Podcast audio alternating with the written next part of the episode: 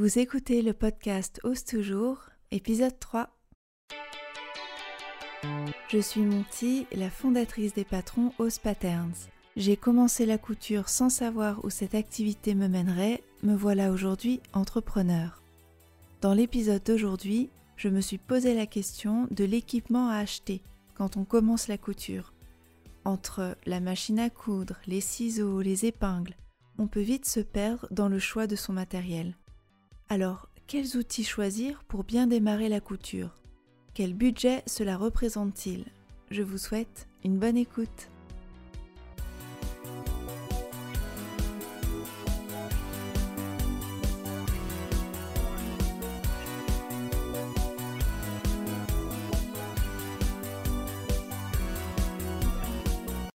Avant de commencer l'épisode, je voulais vous remercier pour vos écoutes et les échanges que nous avons eus sur Instagram. Si vous découvrez le podcast pour la première fois avec cet épisode, j'aimerais vous lire l'avis de Only the Horses qui, j'espère, vous donnera envie d'écouter les autres. Le podcast Ose toujours prolonge la démarche entrepreneuriale d'Ose Patterns avec des réflexions sur la couture et sur la création. C'est doux, intelligent et inspirant. Vivement le troisième. Merci beaucoup Only the Horses.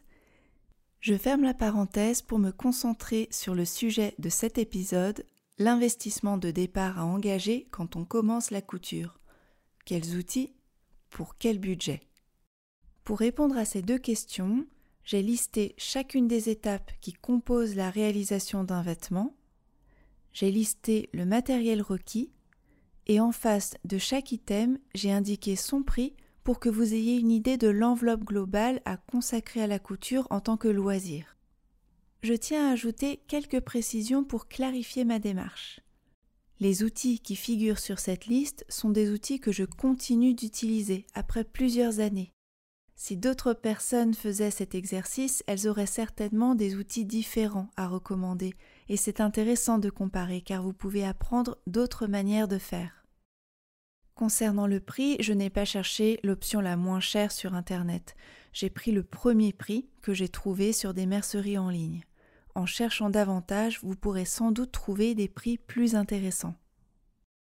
Je n'ai pas inclus le tissu, le patron, le fil, ni les autres articles de mercerie, car ces éléments varient selon votre projet couture. J'ai vraiment fait l'exercice de manière à chiffrer l'investissement de départ. Ici, il s'agit d'une liste pour faire de la couture et non du modélisme. Pour le modélisme, d'autres outils sont nécessaires, mais ils ne seront pas abordés dans cet épisode. Enfin, je ne suis pas sponsorisée, donc je vous conseille ou non certains articles en me basant sur mon expérience et ce que j'ai pu voir en atelier. Cette liste peut être téléchargée sur le site ose-patterns.com dans la rubrique podcast dans les notes de l'épisode 3. Et c'est parti, nous démarrons avec l'étape 1, qui est la prise de mesure. Pour cette étape, vous aurez juste besoin d'un mètre ruban tout simple à 2 euros. Il faudrait qu'il soit gradué en centimètres des deux côtés. Si vous comptez utiliser des patrons anglo-saxons, vous pouvez choisir un mètre ruban gradué en inch et en centimètres. Après la prise de mesure, on va choisir notre ou nos tailles dans le tableau des mesures une fois là où l'état est sélectionné, on commence l'étape 2 qui est de découper, assembler et modifier le patron. Pour cette étape, vous aurez besoin d'une paire de ciseaux papier, du papier pour décalquer votre patron, un dévidoir de scotch, du scotch, une règle japonaise et un perroquet, le tout pour un peu moins de 60 euros. Pour la paire de ciseaux papier, en regardant les différentes options, il m'a semblé qu'une paire de ciseaux aux alentours de 20 euros pourrait convenir. En termes de prix, à chaque fois, j'ai essayé de ne pas choisir l'option la moins chère ni la plus chère. Pour la couture, des ciseaux dans cet ordre de prix permettent d'avoir un outil durable. Pour le papier à patron, je vous conseille de prendre du papier blanc en rouleau de 10 mètres. Je trouve que c'est ce qu'il y a de mieux pour décalquer. La surface est grande, la qualité du papier permet plusieurs réutilisations, la feuille est suffisamment transparente sans être trop fragile. D'autres personnes utilisent du papier sulfurisé ou des bâches en plastique transparent, mais je trouve que le rouleau de papier blanc est beaucoup plus simple. Il n'est pas forcément nécessaire d'ailleurs de prendre du papier quadrillé. Pour décalquer, je vous déconseille le papier de soie que je trouve vraiment fragile. J'ai du mal à l'épingler sur le tissu car je crains de le déchirer à chaque manipulation. Je vous déconseille également le papier craft brun, trop opaque pour décalquer. J'ai tenu à rajouter un dévidoir de scotch dans la liste. Et je vous conseille de choisir un dévidoir un peu lourd que vous pouvez poser par terre ou sur la table quand vous assemblez un patron. L'avantage du dévidoir, c'est que vous pouvez tirer votre scotch d'une seule main. Pour la règle japonaise, vous aurez souvent le choix entre deux modèles. L'un, qui a des tracés de couleur rouge, et l'autre de la marque Clover, qui a une bande verte de 1,5 cm. Ma préférence va pour le premier modèle, mais les deux règles sont de très bons choix. Elles possèdent toutes les deux des lignes parallèles, perpendiculaires, des lignes à 45 degrés. C'est un outil vraiment basique de la couture. Évitez les règles de type double décimètre euh, que nous avions à l'école. Et enfin le perroquet. Alors le perroquet, c'est une règle courbe. Celle que je vous recommande porte le numéro 21. J'ai acheté euh, plein d'autres règles courbes, mais en pratique, je n'en utilise que deux.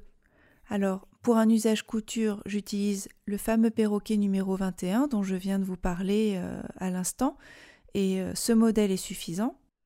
Pour le modélisme, j'utilise très souvent un autre type de règle courbe qu'on appelle le col de cygne. Et une fois que vous avez assemblé et modifié le patron, il est temps de couper le tissu.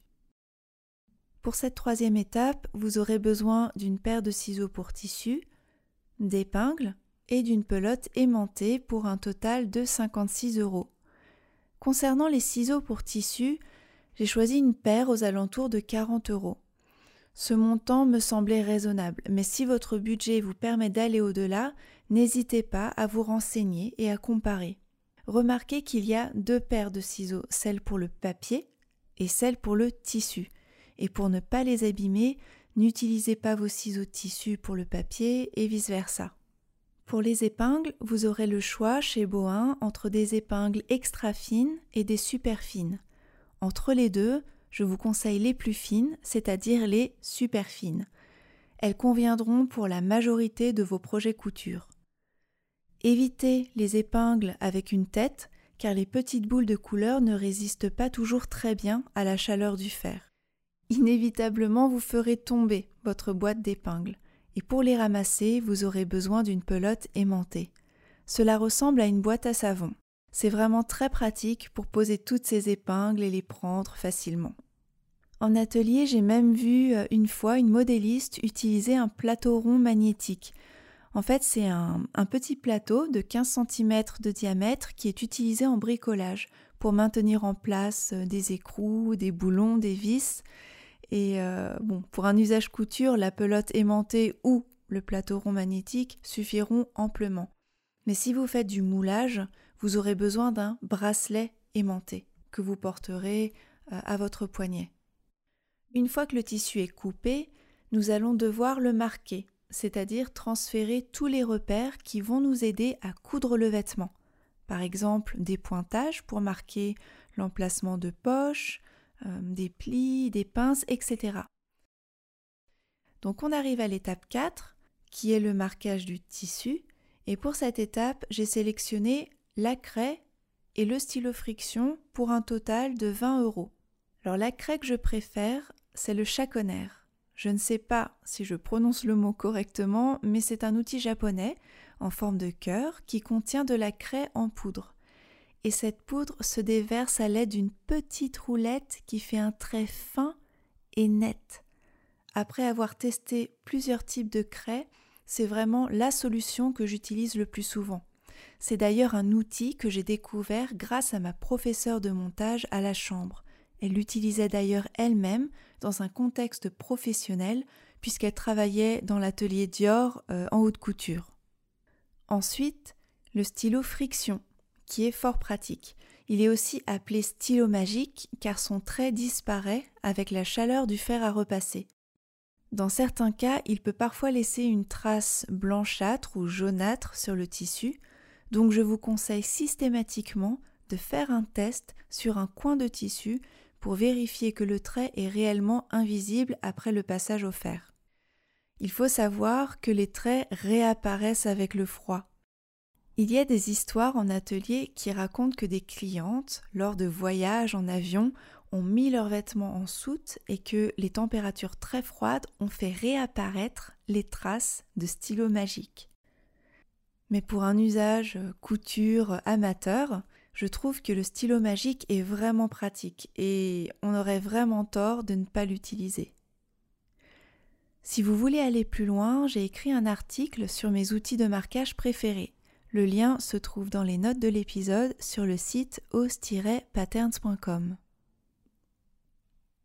Après avoir marqué le tissu avec tous les repères adéquats, la couture à la machine peut commencer. C'est la cinquième étape. Cette étape à elle seule représente 349 euros parce qu'elle comporte la machine à coudre. Vous aurez également besoin d'aiguilles pour la machine, d'une paire de ciseaux coupe-fil d'un fer à repasser, d'un réglet ou d'un couturomètre. Concernant la machine à coudre, j'ai choisi un modèle aux alentours de 300 euros. Vous vous dites peut-être qu'il serait préférable d'acheter euh, une machine moins coûteuse, au cas où vous ne seriez pas très doué pour la couture. Sur le fait que vous soyez doué ou non, personne ne peut vraiment le dire. Mais ce qui est certain, c'est qu'avec une mauvaise machine, vous ne vous donnez pas les chances d'apprendre à coudre correctement avec les bons outils. Autrement dit, avec une mauvaise machine, vous aurez forcément une mauvaise expérience couture. Elle va vous rendre fou ou folle et cela vous découragera. Et c'est dommage de vous arrêter pour cette raison.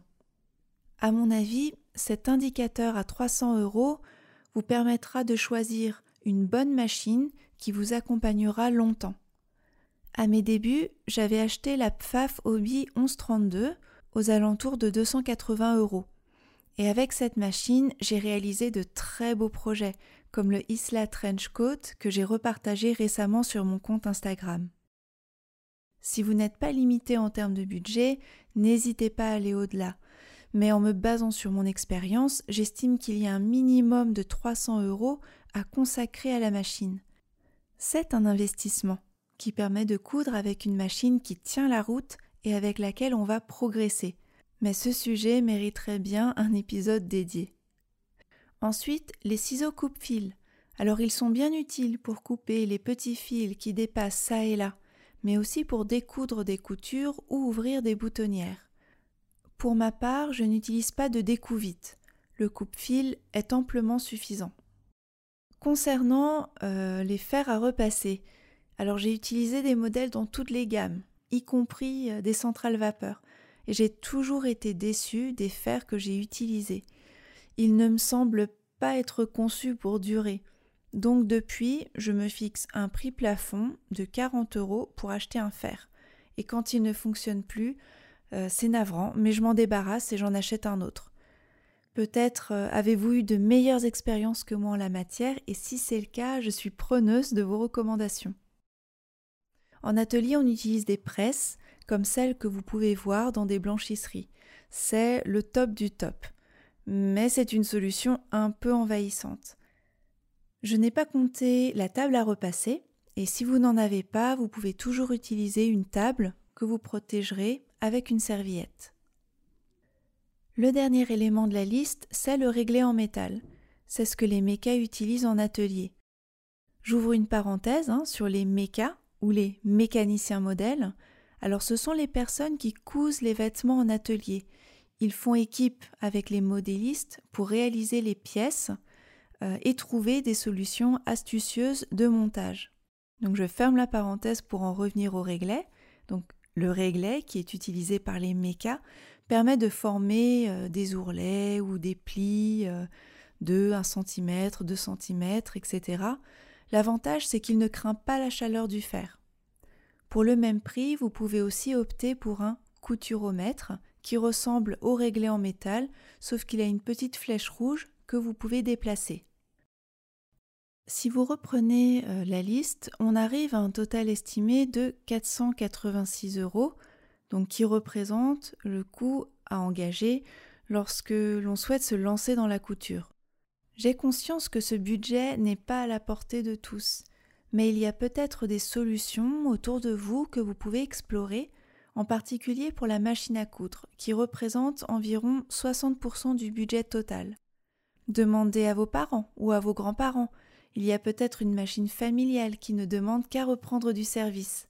Regardez également sur le bon coin pour des machines d'occasion.